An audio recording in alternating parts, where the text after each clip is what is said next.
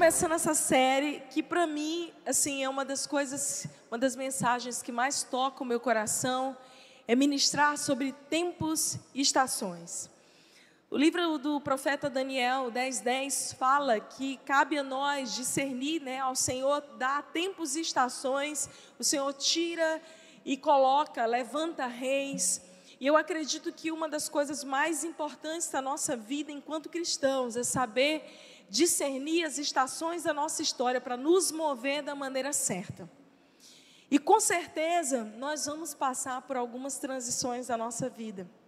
E normalmente nos dias de transição são aqueles dias mais difíceis, que a gente parece que não vê muita coisa acontecendo, parece que é, a gente não consegue ver beleza, não ver frutificação. Tempos de transição são tempos de incerteza. Eu lembro quando nós vivemos como família uma das maiores transições da nossa história. Já vivemos muitas, mas a nossa transição antes de nos mudar para Teresina, de mais ou menos dois anos, especialmente no ano de 2017.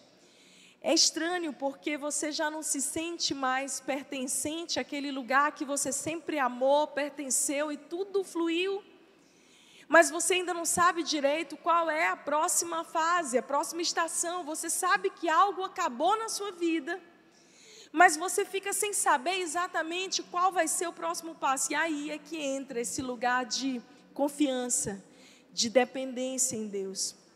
Eu lembro naquele ano da gente, eu falei para o meu marido, nós já estávamos ali há mais ou menos 12, 13 anos no ministério pastoral ativamente, sem intervalo, sem pausa, junto aí com medicina, com filhos pequenos. Então eu falei, Fred, eu, eu quero viver a nova estação, mas nós estamos nesse tempo de transição. Eu sinto que nós precisamos de uma pausa, de um sabático para receber algo novo de Deus. E todos os anos nós íamos para o Kansas, ali nos Estados Unidos, na casa de oração, um dos meus lugares favoritos do mundo um lugar de meditação, de contemplação. E eu lembro da gente ir para aquele lugar. Todos os anos a gente ia por volta da primavera e eu vi uma paisagem. Mas naquele ano em específico, antes de vir para cá, no finalzinho de 2017, nós chegamos lá no inverno. Gente, nós pegamos mais, menos, menos 28 graus Celsius. Você pode imaginar? Piauiense, Cadê os nordestinos aí? Quatro blusas, três calças, dois sobretudo, você sai correndo. Eu nunca vi aquilo. Você joga água quente no vidro do carro para tirar o gelo de manhã e coisa de segundos, a, começa a ficar com gelo de novo, a formar aquela película de gelo. É um negócio incrível. E a gente passou perrengue lá nesse frio, nessa estação. Eu acho que Deus realmente queria que a gente estivesse lá dentro de casa, curtindo a família. Era de casa para casa de oração, para casa do nosso amigo pastor Rafael Conrado, que inclusive é o autor desse livro Transição. E para mim foi muito estranho todos os anos ir para um lugar, estar acostumada com o cenário, ver aquelas árvores. E naquele ano em especial chegar e ver todo um cenário diferenciado folhas caídas, já não havia mais galhos secos, retorcidos, um cenário cinza, sem aparente beleza, o chão, a terra com uma camada densa de neve. E eu lembro da gente ter, no, no, nós alugamos uma casa e a gente tinha uma paisagem que era para ser um jardim atrás e só existia ali árvores com galhos retorcidos e muita, muita neve. Mas uma coisa me chamou a atenção. No meio daquela paisagem, eu vi uma árvore completamente verde no meio do inverno. E eu pensei assim: nossa, essa é a árvore, essa aí é a resiliente. É aquela árvore que resiste o inverno. Eu fiquei admirada daquela árvore. Que árvore é essa que consegue passar o inverno completamente verdinha? Então eu fiz esse comentário com o pastor Rafael e eu disse: Nossa, essa árvore é muito forte. Ele olhou para mim e ele disse: Pastora Flávia, na verdade não. Essa árvore é o que a gente chama na minha terra, ele é nordestino, cearense, de árvore brava. porque ela se recusou a viver a estação que lhe está proposta. Ele falou: pode esperar, na próxima estação ela vai morrer. Eu falei: mas que isso, pastor? Ele disse: ela não está aproveitando essa estação que lhe está proposta para aprofundar as suas raízes. E quando chegar a próxima estação, que é a primavera, e que todas as outras árvores explodirem, novos frutos, folhas, ela que não aproveitou a estação proposta para aprofundar as suas raízes, provavelmente não vai resistir à nova estação. E queridos, alguns meses se passaram, nós viemos para Teresina, e então, no mesmo ano, nós voltamos lá no período da primavera, alguns meses depois.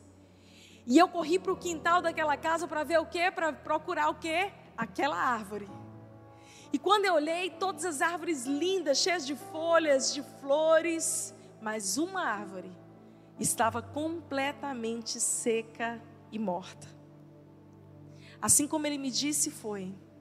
Aquela árvore que se recusou a viver a estação que estava proposta, agora estava completamente morta, porque ela não aprofundou as raízes no momento que ela deveria.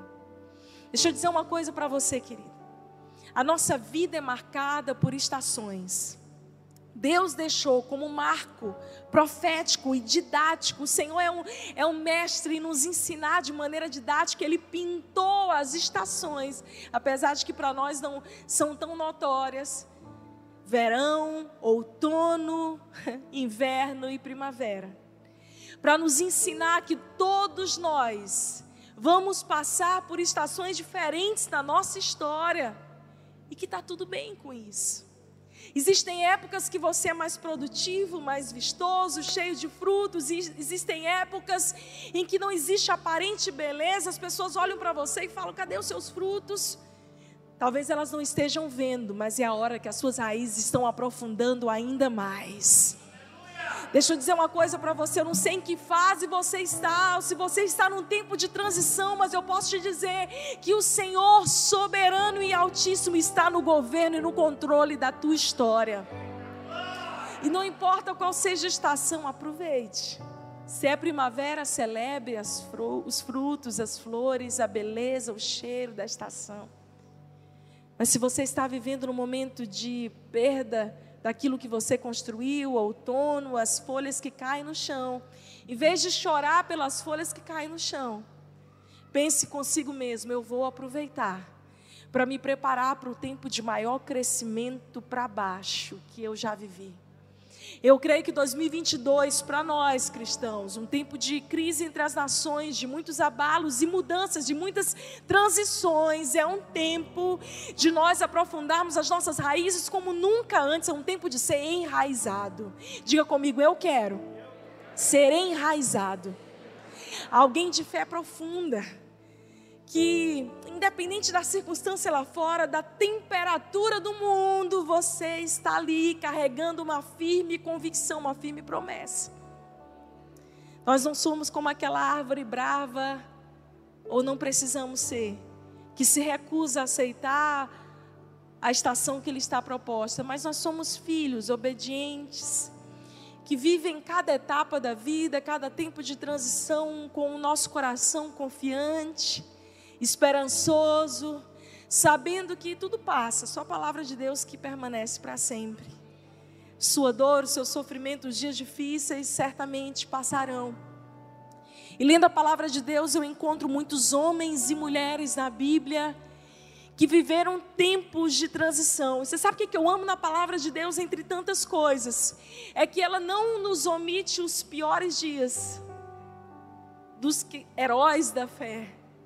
A palavra poderia nos mostrar só um bom exemplo, mas a Bíblia nos revela as nuances, os tempos de transição, para que a gente possa se identificar e saber: uau, se eles conseguiram, eu também vou conseguir. Se cada um desses homens e mulheres de Deus que a palavra nos ensina e nos revela puderam superar e vencer com um coração fortalecido, eu também posso. Na verdade, Deus escolhe homens e mulheres improváveis o que, você tem de especial? Talvez você tenha algum dom, algum talento, mas o que faz de você especial é o fato de você ser filho amado de Deus. Independente das circunstâncias, você está ali, perseverante. Se tem uma história na Bíblia que me marca muito, é de um homem que viveu muitas transições. E o nome desse homem era José. Abre a tua Bíblia comigo no livro de Gênesis 37.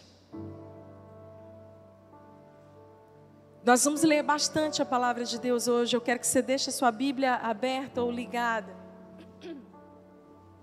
E hoje nós vamos falar sobre as estações na vida de José.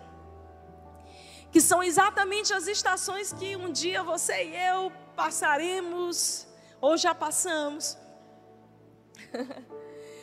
Gênesis 37, 2, vamos lá. Quando José tinha 17 anos, cuidava dos rebanhos do seu pai, trabalhava com seus meios irmãos, os filhos de Bila e Zilpa, mulheres de seu pai, e contava para seu pai algumas das coisas erradas que seus irmãos faziam. Jacó amava José mais do que qualquer outro de seus filhos, pois José havia nascido quando Jacó era idoso. Por isso, certo dia, Jacó encomendou um presente especial para José, uma linda túnica. Os irmãos de José, por sua vez, o odiavam, pois o pai deles o amava mais do que a todos os outros filhos. Não eram capazes de lhe dizer uma única palavra amigável. Certa noite José teve um sono e quando contou aos seus irmãos, eles o odiaram ainda mais. Ouçam esse sonho que tive, disse ele. Estávamos no campo amarrando feixes de trigo. De repente, meu feixe se levantou e ficou em pé, e os seus feixes se juntaram ao redor do meu e se curvaram diante dele. Seus irmãos responderam: Você imagina que será nosso rei? Pensa mesmo que nos governará? E o odiaram ainda mais por causa dos seus sonhos e da maneira como os contava. Pouco tempo depois, José teve outro sonho. Mais uma vez, contou aos seus irmãos: Ouçam, tive outro sonho, disse ele. O sol, a lua, as onze estrelas se curvaram diante de mim. Dessa vez, contou o sonho não apenas aos irmãos, mas também ao pai, que o repreendeu, dizendo: Que sonho é esse? Por acaso eu, sua mãe e seus irmãos, vivere, viremos e nos curvaremos até o chão diante de você? Os irmãos de José ficaram com inveja dele, mas seu pai se perguntou qual seria o significado dos sonhos. Querido, certamente você já ouviu essa história. A história de José, o sonhador. Antes de ser conhecido como José do Egito, aquele grande homem que realizou grandes coisas e foi levantado ali como um dos homens mais importantes do Egito, José era um menino de 17 anos, sonhador. E nessa idade você tem sonhos muito joviais, assim, aquela coisa do sonho incrível, até impossível. José era esse menino cheio de sonhos. E de repente Deus começa a dar a ele uma revelação do que ele seria, do que ele carregaria. Deus começa a falar sobre as promessas do futuro, mas José começa a cometer alguns erros. Quem não cometeu um erro desse, atire a primeira pedra. José, a primeira coisa que José faz de errado é que ele acha que ele é melhor do que os outros por carregar algo especial. Ele acha que ele merece ser tratado de maneira diferente. E na verdade ele era, porque um outro erro dessa história, uma lacuna muito grande que abriu uma ferida no coração daquela família, foi que o pai tinha preferência de filhos. O fato de Jacó preferir José fez com que os irmãos o odiassem ainda mais, e aquele pai deu uma túnica diferenciada para ele, para que todos soubessem que ele era alguém muito especial. E querido, às vezes aquilo que nós carregamos é algo especial e uma túnica dada pelos nossos pais ou até por Deus. Mas se nós não tivermos a sabedoria e a graça de falarmos da maneira certa, na hora certa, porque esse foi um dos erros dele. José contou um sonho legítimo para as pessoas erradas, do jeito errado e na hora errada. José abriu seu coração para as pessoas erradas, na hora errada e do jeito errado. E quem nunca fez isso, atire a primeira pedra. Às vezes a gente está tão empolgado porque a gente sabe que carrega um projeto muito lindo de Deus e a gente sabe que aquilo que Deus falou conosco é genuíno e a gente se empolga. E essa é a primeira estação na vida de José. A primeira estação é exatamente essa. Uma empolgação sem sabedoria alguma.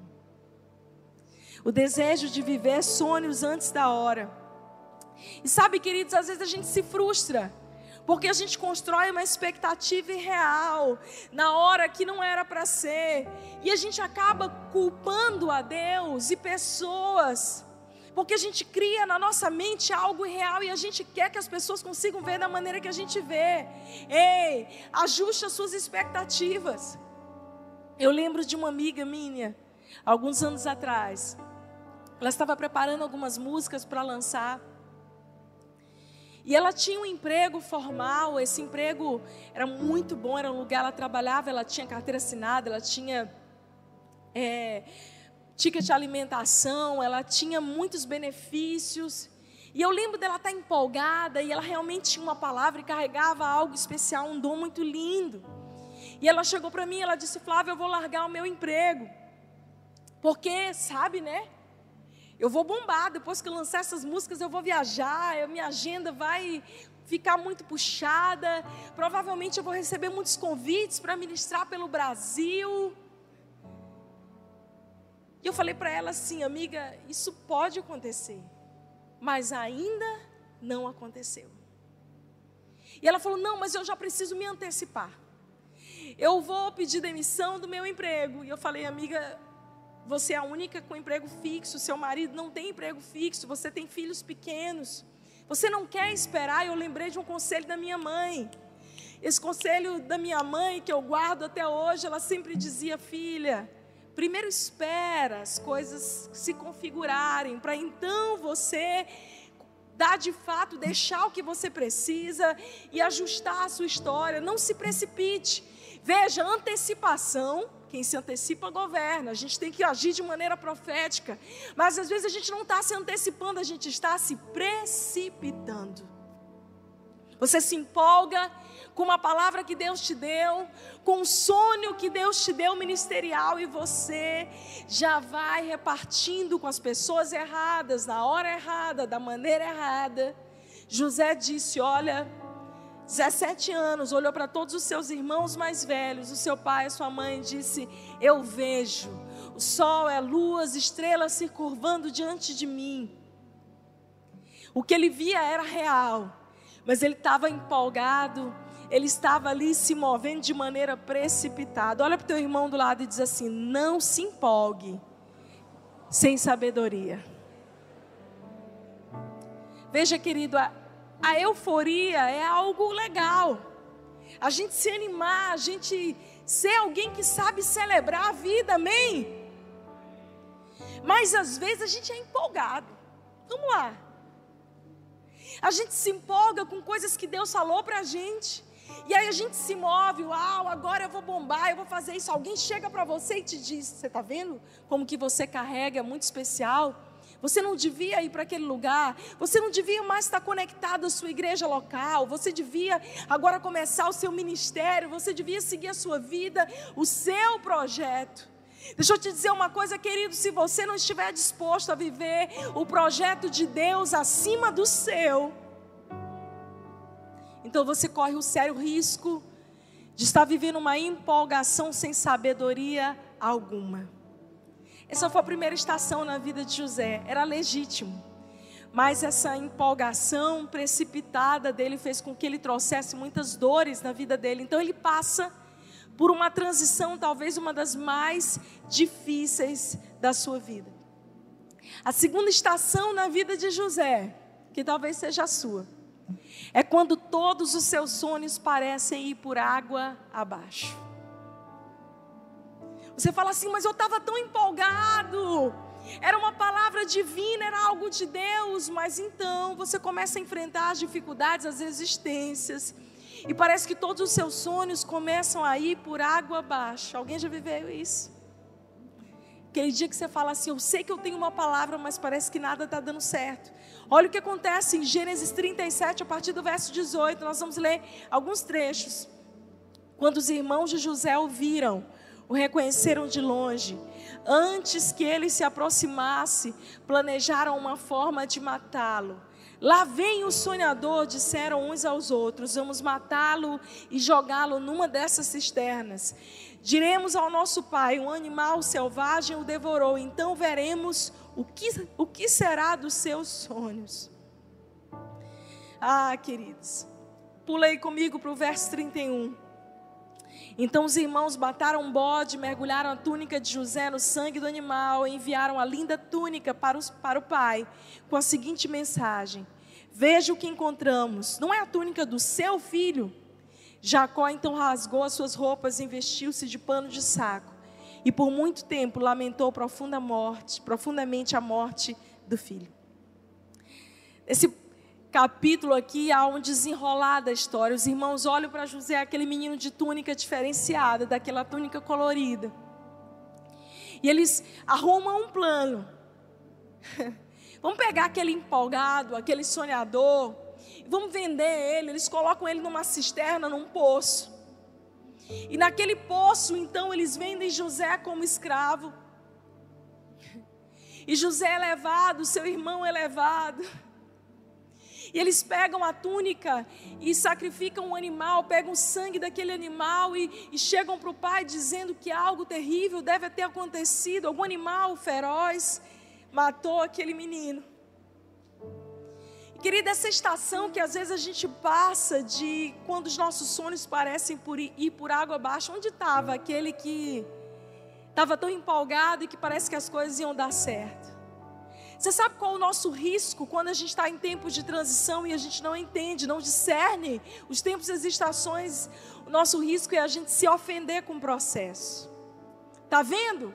Não era de Deus mesmo. Foi só coisa da minha cabeça. É, eu acho que eu estava muito empolgado mesmo. Não era isso que Deus tinha para mim. Quem disse que eu tenho um chamado? Quem disse que eu tenho um ministério? Era só empolgação e você se ofende com o processo. Mas deixa eu te dizer uma coisa: mesmo que alguém tente arrancar a sua túnica, o mais importante não é a sua túnica, é quem a carrega. As pessoas podem tentar arrancar de nós a nossa identidade, aquilo que a gente realiza diante do mundo, mas as pessoas nunca vão arrancar quem nós somos diante de Deus. Ninguém pode arrancar aquilo que você carrega. Mas muita gente nessas transições e nessas mudanças de tempos e estações pode se ofender. Eu amo quando Jesus oferta a ofensa. Você já ouviu falar sobre ofertar a ofensa? Quem já levanta a mão? É algo que eu ensino bastante. Você sabe qual a ofensa mais poderosa que você pode dar depois a oferta mais poderosa que você pode dar depois que você entregou seu coração a Jesus? É a oferta da ofensa. Em Lucas 23, 34, Jesus está de braços abertos naquela cruz, olhando para os seus ofensores, os seus algozes, e ele diz: Pai, perdoa-lhes, eles não sabem o que fazem. A última oferta de Jesus na cruz foi a oferta da ofensa.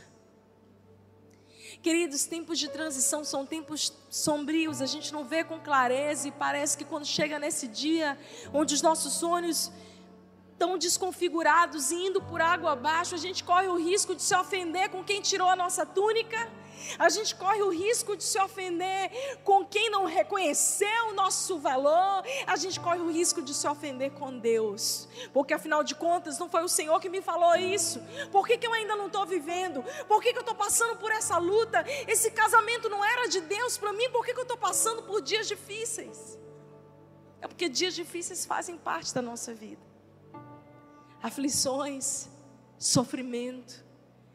Eu amo quando o profeta Isaías, no capítulo 53, diz: Jesus era homem de dores, sabia o que era padecer, Essa palavra sabia do hebraico quer dizer ele era expert em lidar com sofrimento. Quem é que quer ser expert em lidar com sofrimento? Ninguém levanta a mão, né? Mas deixa eu te dizer uma coisa: só tem um jeito de você superar as dores, é você aprendendo a lidar com elas. Não tem jeito, nós vamos passar por dias difíceis, e essa estação de José é a estação que muitos de nós vamos passar. E se nós não vigiarmos, a gente pode se ofender. José podia estar naquele poço pensando, mas Deus, o Senhor, disse que eles iam se curvar diante de mim. Eu tinha uma promessa, eu tenho um propósito, como agora eu vim cair nesse poço, eu não fiz nada para merecer isso. Nem tudo que você está passando você fez por merecer, meu querido. Existe a lei da semeadura e ela é universal. Mas existem dias difíceis para todas as pessoas, até as pessoas boas, que estão fazendo a coisa certa. José cometeu alguns erros, ele se empolga, ele fala o que ele não devia na hora errada, do jeito errado, para as pessoas erradas. Mas nada justifica o que fizeram com ele. Nada justifica ele ter parado naquele poço.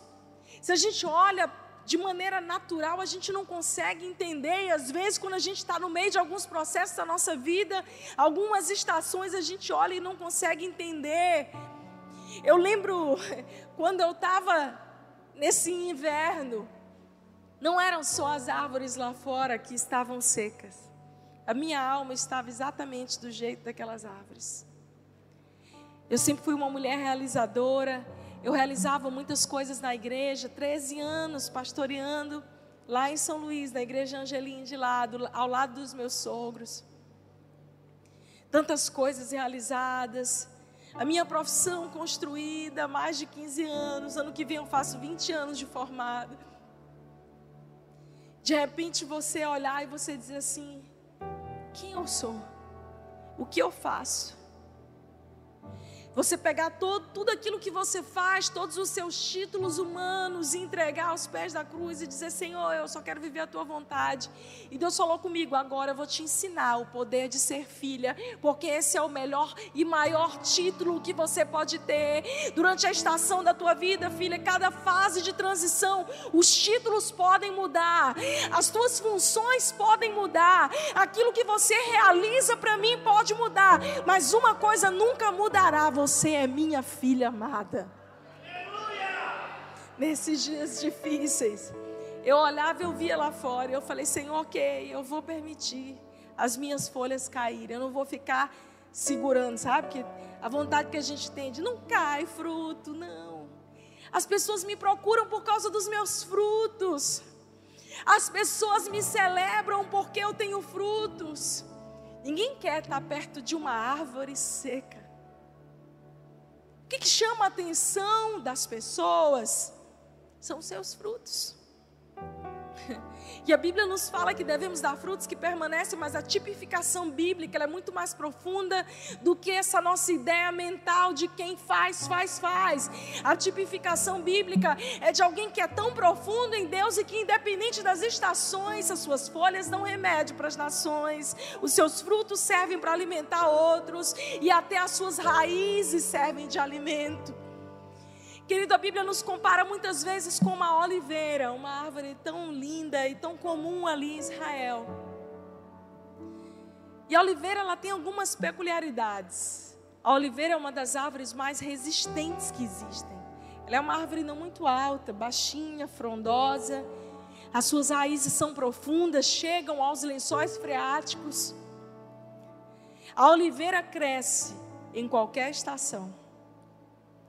Ela é capaz de dar fruto independente do clima ou do solo, até se ela for queimada. Ela dá azeitona pelas suas raízes. Você sabia disso? A Bíblia nos fala sobre um tipo de vida tão enraizada, tão profunda, que mesmo quando a gente vai parar no fundo do poço, eu não sei se você já foi parar no fundo do poço, eu não vou pedir que você levante a mão, ou você que está me assistindo, mas eu já bati no fundo do poço algumas vezes da minha vida, irmãos. E não é um lugar nada agradável. é solitário, não tem beleza, você não tem ajuda de quem você gostaria muitas vezes. Mas são nesses lugares escuros da nossa história, nos intervalos, nas transições, quando parece que nada acontece, que você tem a oportunidade de ter as suas maiores experiências com Deus. Para de colocar a tua expectativa nos outros, dos outros reconhecerem o teu valor, dos outros celebrar, celebrarem você. Olha a minha túnica, como ela é linda. É quem você é não é aquilo que você faz. A terceira estação na vida de José começa quando ele decide manter o coração correto em dias difíceis.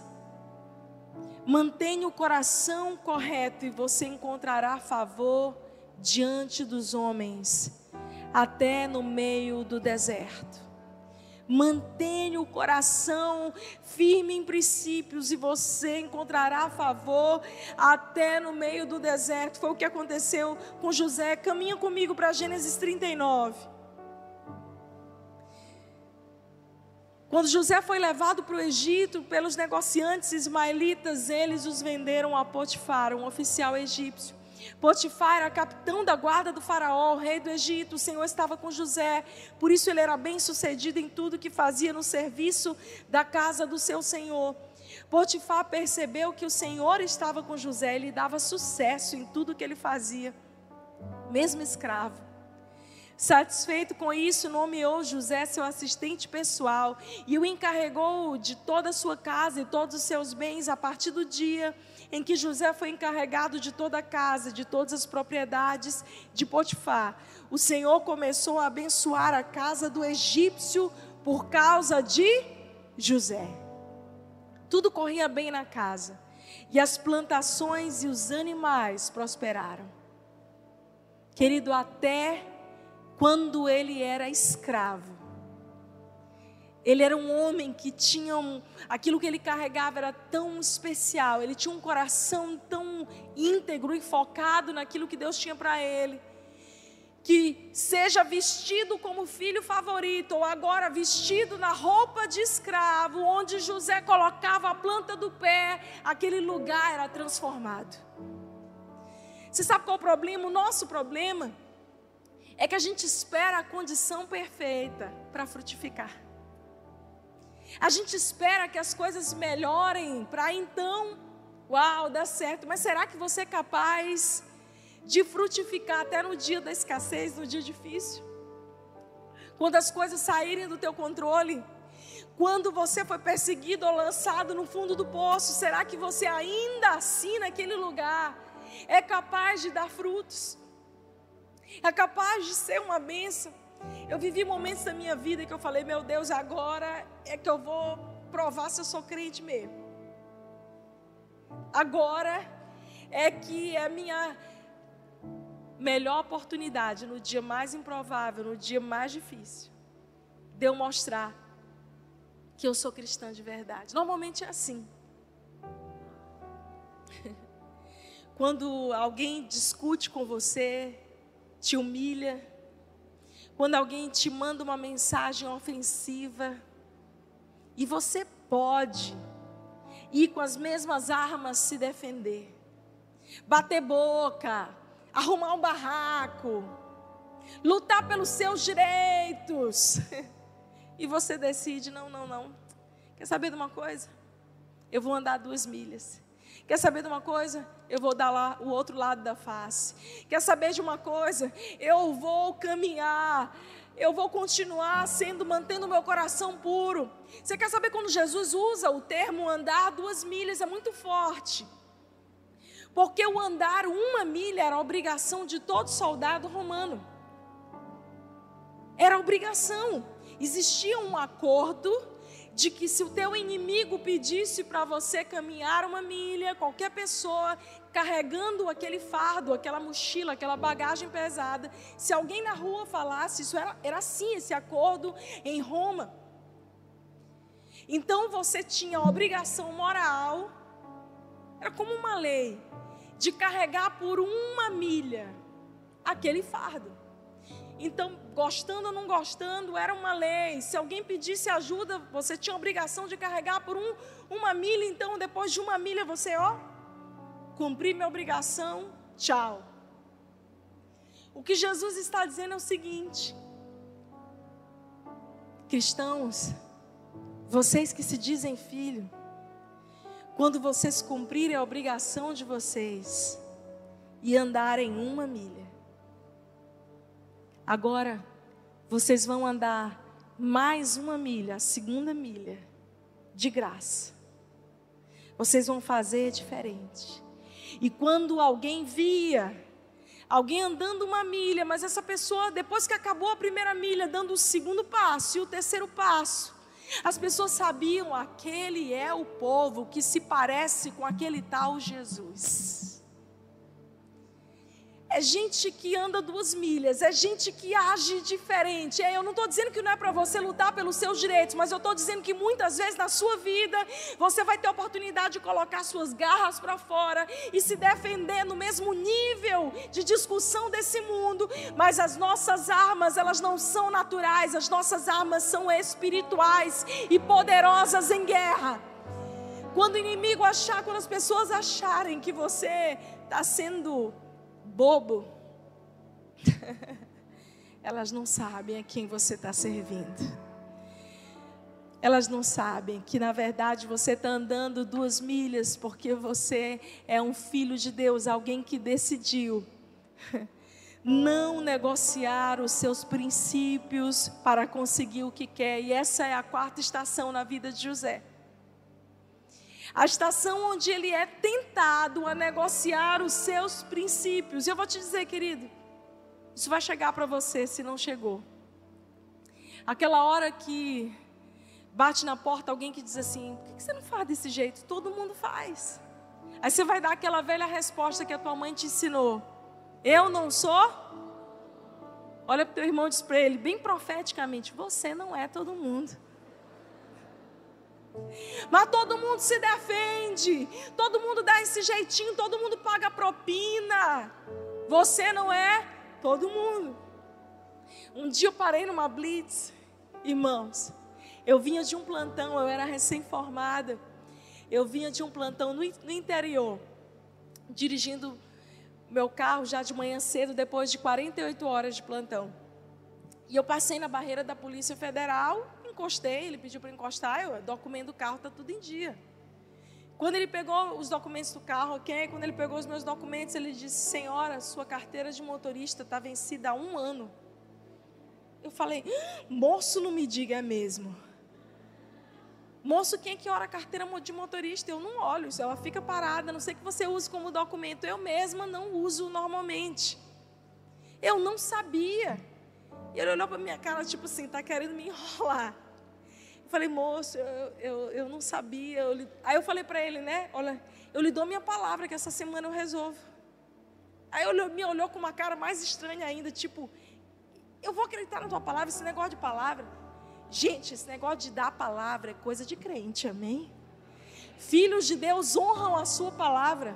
Eu lembro do pastor Márcio Valadão dizendo para a gente uma mesa: na minha época a gente comprava na palavra. Vai fazer isso outro dia, né? Hoje.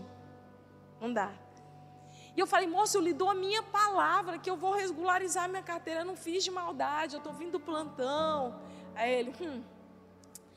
Pois é, eu vou ter que prender o seu carro. Eu, pois é. E ele disse, pois é. E eu disse, aham. E ele, a não ser que a senhora queira resolver de outra forma. Gente, dois dias depois de plantão, 48 horas, morta de cansada, doida para chegar na minha casa. Eu olhei para ele e falei assim: o senhor está querendo que eu lhe suborne, é? Aí ele já me olhou com uma cara assim de ódio, fulminando. E eu estava com a minha Bíblia no banco do lado. E eu falei para ele assim: moço, o senhor está vendo essa Bíblia bem aqui? Ele disse: sim. Eu disse: eu não uso ela só para ir domingo na igreja. Eu, eu procuro viver ela, moço. Se eu lhe der um suborno, eu vou estar ferindo esse princípio, moço. Eu não posso lhe dar um suborno. E eu fiquei repetindo essa palavra: suborno, suborno, suborno. Falei, agora vai o carro preso e eu presa. Né? Ele olhou para mim, queridos, e disse assim: Vá-se embora, vá embora, vá. Tipo, sai da minha frente e resolva sua carteira. E eu fui livrada, glória a Deus. Mas cumpri minha palavra, resolvi a minha carteira. Em dias de pressão, a gente é tentado a negociar a princípio. Olha o que acontece com José aqui nessa quarta estação da vida dele. Gênesis 39, de 6 a 9.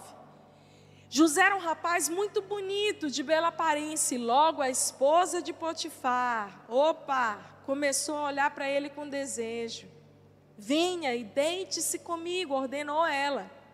José recusou e disse: Meu senhor me confiou todos os bens da sua casa e não precisa se preocupar com nada. Ninguém aqui tem mais autoridade do que eu. Ele não me negou coisa alguma, exceto a senhora, pois é mulher dele.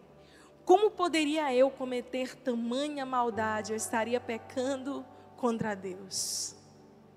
Queridos, às vezes, fazer a coisa certa vai te colocar em maus lençóis. Você está pronto para isso? Mas, pastora, se eu não fizer tudo certinho, eu não vou só colher bênção, vitória. Espera lá, vai. Mas no processo, na transição, às vezes você vai parar no calabouço. A mulher ficou endemoniada. Ela falou: O que esse homem não me quer? Que esse doido que faz as coisas certas hoje, hoje em dia? Quem é esse doido que não responde mensagem de WhatsApp e bloqueia? Quem é esse doido que sai bloqueando gente pelo Instagram, mulher que fica mandando mensagem? É um doido chamado Filho de Deus. Quem é esse doido que paga os seus impostos em dia? Tá chegando, viu, gente? Posto de renda. Quero dar essa notícia para você. Chuga lágrima aí.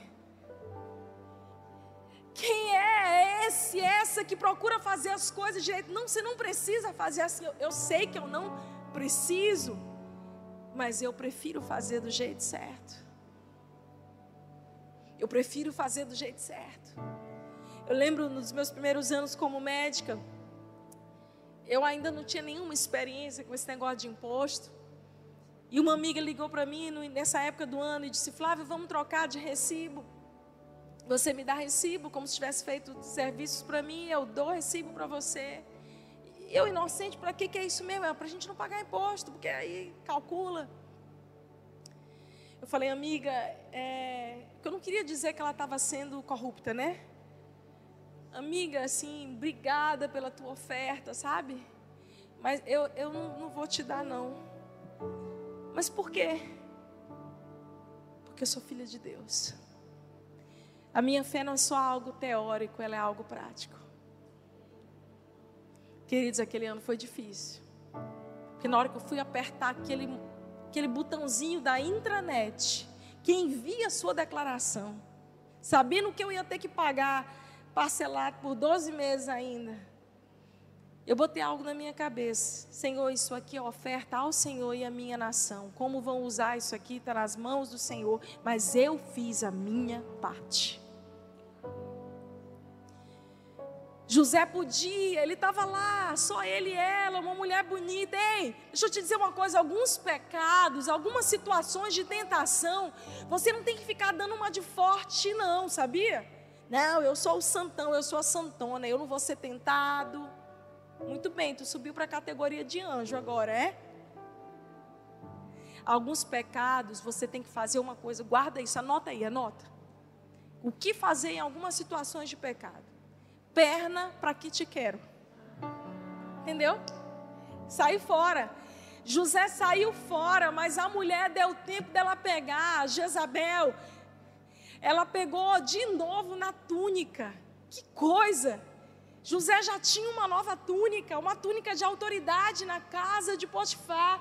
Ela pega a túnica dele, ela incrimina ele, ela diz: Olha, esse homem me violentou. E Potifar coloca ele no calabouço do poço para o calabouço. E essa estação na vida dele não foi nada fácil, porque, queridos, quantos aqui tem um propósito divino, algo que você sabe que é poderoso? Seu propósito sempre vai ser colocado em prova. Normalmente, quanto maior o propósito, mais árduo o processo, mais desafiada desistir, você vai ser. Ei, o teu propósito atrai perseguição. A tua túnica atrai perseguição. E, pastora, com isso eu não contava. Estou te contando agora, porque eu sou tua amiga. Não quer ser perseguido, não tem um propósito definido. Seja mais um no meio da multidão. Podem tentar arrancar o seu manto, mas a questão não é o manto, é quem carrega o manto. José tinha um manto de filho preferido, agora o manto de líder dos escravos.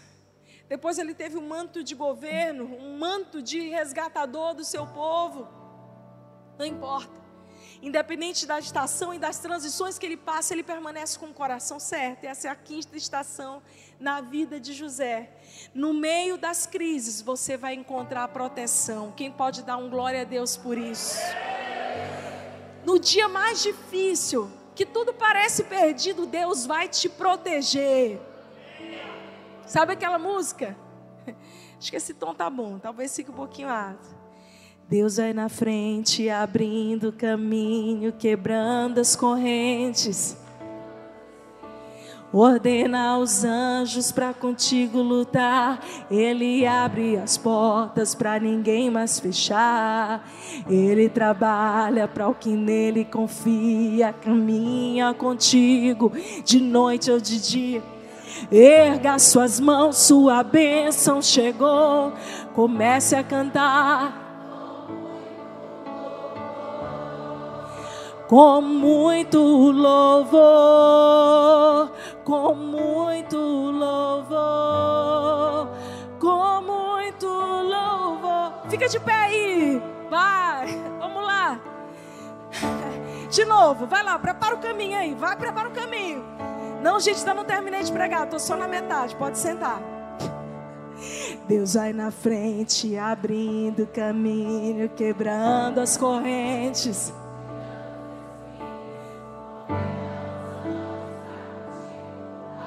Ele abre as portas para ninguém mais fechar. Ele trabalha para o que nele confia. Caminha contigo de noite ou de dia. Erga suas mãos, sua bênção chegou. Comece a cantar com muito louvor. Com muito louvor. Com muito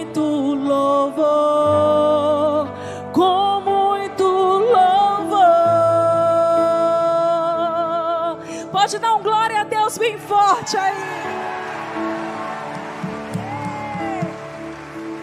É o seguinte, o inimigo acha que te botou no calabouço. Pode sentar.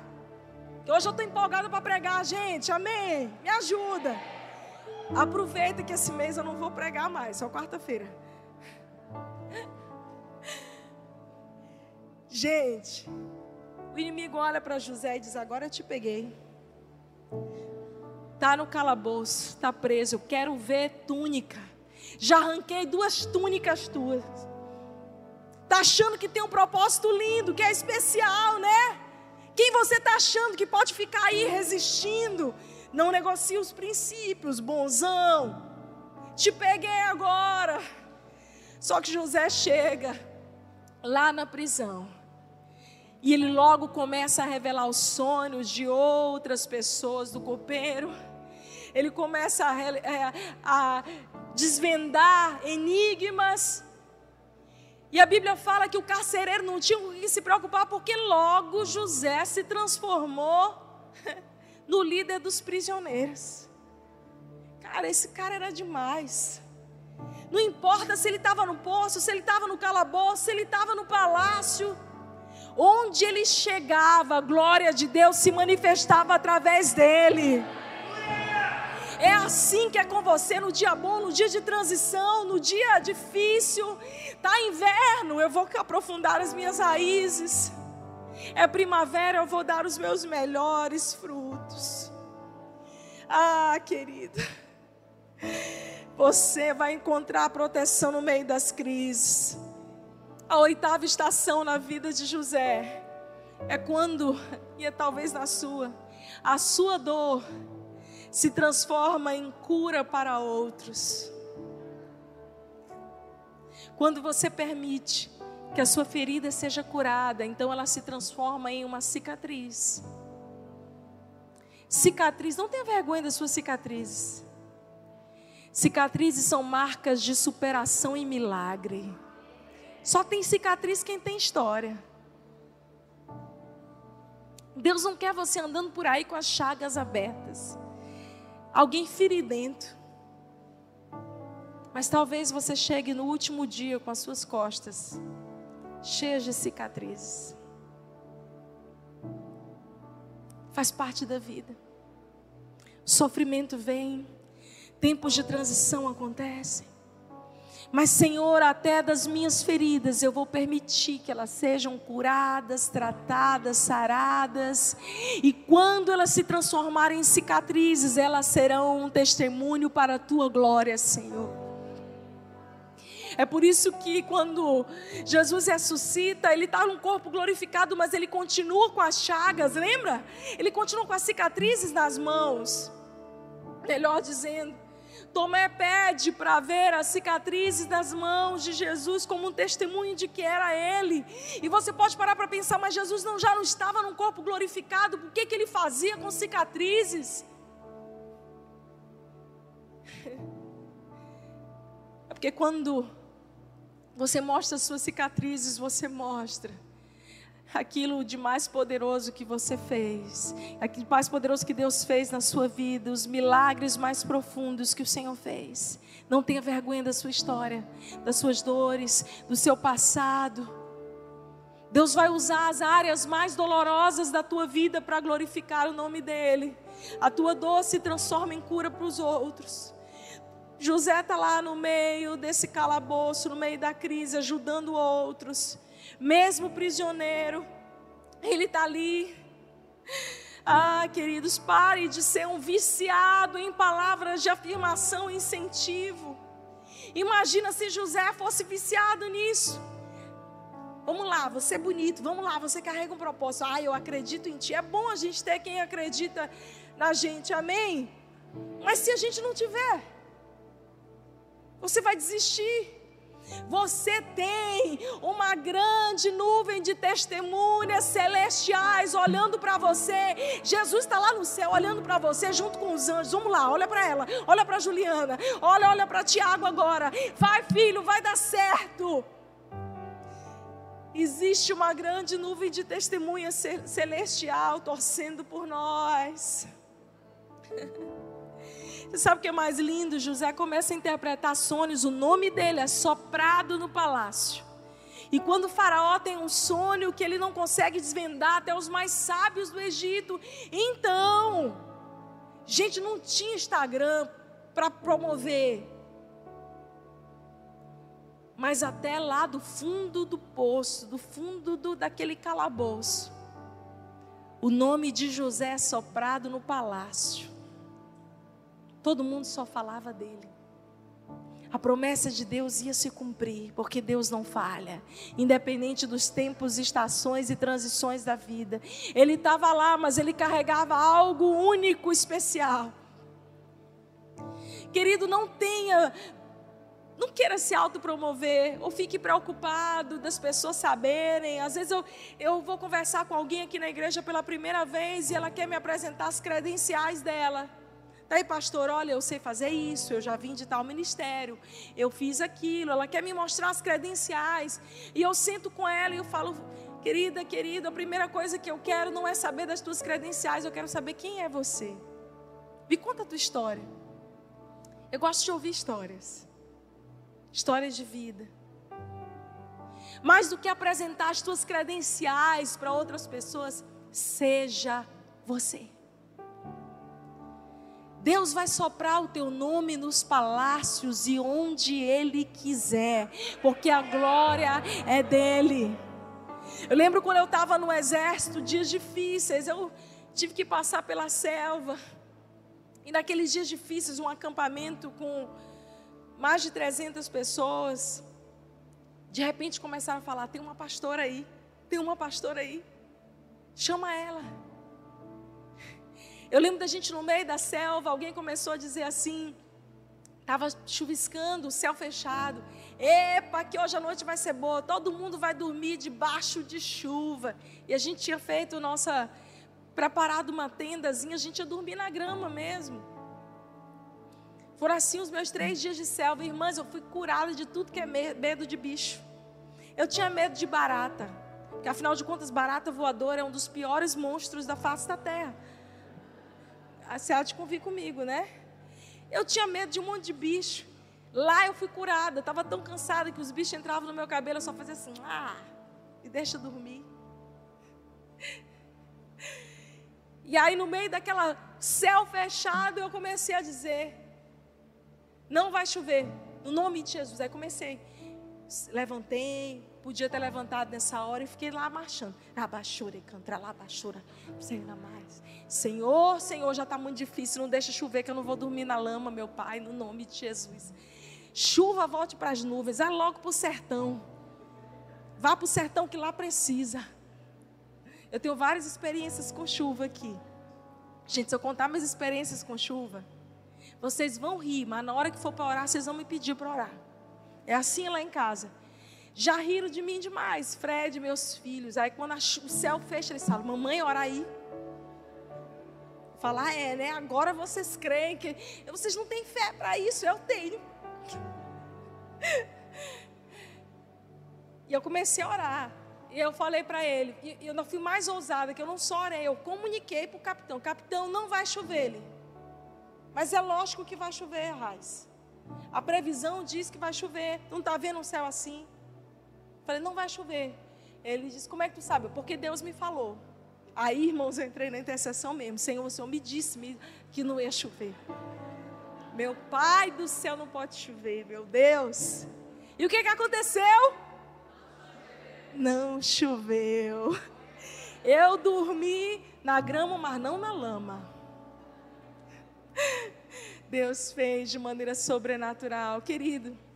Até no calabouço, o Senhor sopra o teu nome, a tua virtude alcança. Mantenha o teu coração íntegro nos dias difíceis. Mantenha a tua postura firme, a tua aliança com Deus inegociável. Você vai ver. A outra estação na vida de José é o homem que viveu transição. Pode demorar o tempo que for, mas quem carrega um propósito vence as crises e é levantado. Depois de tudo que ele desvenda o sonho do faraó, abre a tua Bíblia comigo, Gênesis 41. Eu disse que a gente ia ler a Bíblia. 39, a Bíblia diz: Disse, pois, o faraó José: Uma vez que Deus lhe revelou todas essas coisas, não há ninguém tão criterioso e sábio como você. Você terá o comando do meu palácio e todo o meu povo se sujeitará às suas ordens. Somente em relação ao trono serei maior que você. E o faraó prosseguiu: Entrego a você agora o comando de todas as terras do Egito. Uau! Ah, querido, deixa eu te dizer uma coisa. Presta atenção no que eu vou te dizer. Promessa é aquilo que Deus dá a você. Todo ser humano tem promessas de Deus, mas propósito é aquilo que você dá a Deus. Você pega as promessas e você gera algo para Deus, você faz nascer. Se você tem visão, tem propósito, calma, seu nome vai ser soprado, você só precisa ser fiel a cada um dos processos, fiel na jornada, a cada transição. Você pode parar ali no poço, você pode, no meio do caminho, ter que parar no calabouço, mas uma hora vai chegar que o teu nome vai ser soprado nos palácios. Alguém pode dar um glória a Deus? Amém. Agora vocês empolgaram. E a última estação na vida de José, agora os músicos podem vir. Até quem não te ajudou na crise. Até quem te colocou na crise. Lembra dessa pessoa agora? Lembra aí, vai, lembra. Quem não te ajudou. Quem te colocou na crise. Quem te jogou no poço. Quem te jogou no calabouço. Será alcançado quando você transbordar. Até quem não te ajudou, até quem te colocou, será alcançado quando você transbordar. Querido, o reino de Deus é uma coisa louca. Salmo 23 diz algo estrondoso. Muita gente entende o seguinte: prepara uma mesa na presença dos meus adversários, o meu cálice transborda. Aí você fala assim: tá vendo? Quem te viu passar na prova e não te ajudou. É?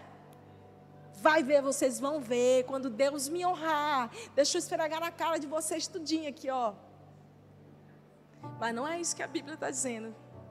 A Bíblia está dizendo que você vai sentar na frente dos teus inimigos. E que o teu cálice vai ser cheio, cheio, cheio, cheio, até transbordar.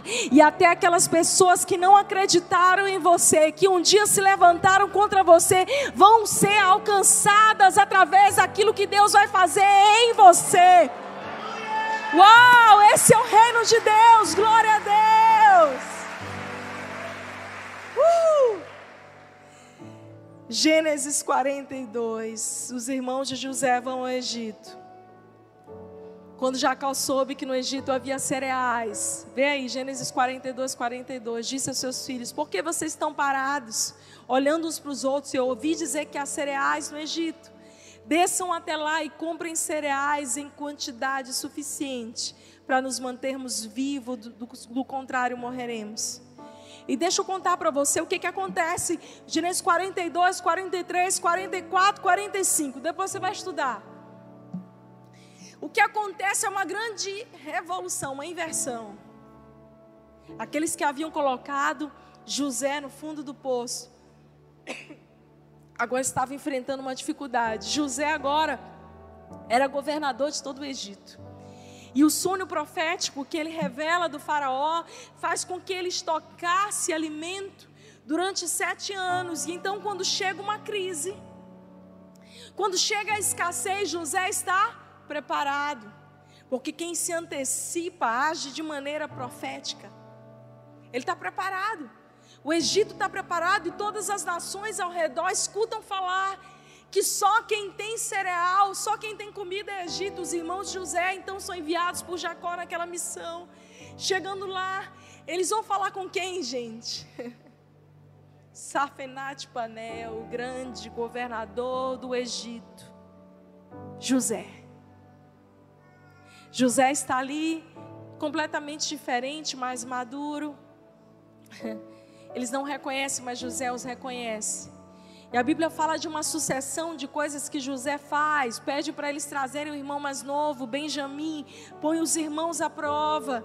Mas em Gênesis 45, José não resiste, ele dá um grande jantar. E no meio daquele jantar, ele se revela aos seus irmãos. E eu quero ler essa parte, esse auge dessa nossa história de hoje. Gênesis 45, 45.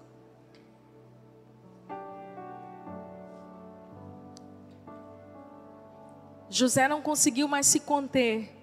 Havia muita gente na sala e ele disse aos seus assistentes: saiam todos daqui. Assim ele ficou a sós com seus irmãos e lhes revelou a sua identidade. José se emocionou, começou a chorar, chorou tão alto que os egípcios o ouviram e logo a notícia chegou ao palácio do Faraó.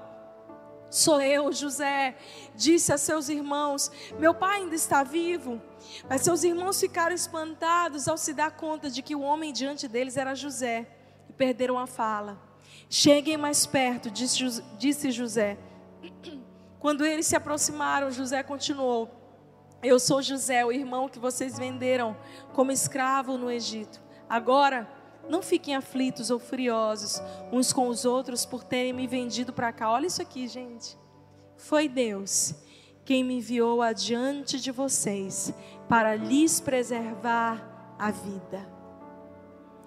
Querido, só alguém que sabe muito bem o que carrega não se ofende, não se defende e ainda serve aqueles que um dia se levantaram contra.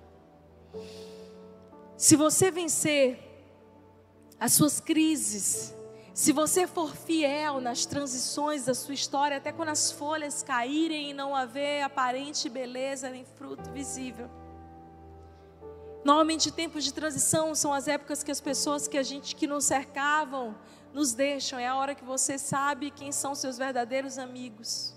Quem não está com você só por interesse, pelo aquilo que você produz, mas está com você porque te ama.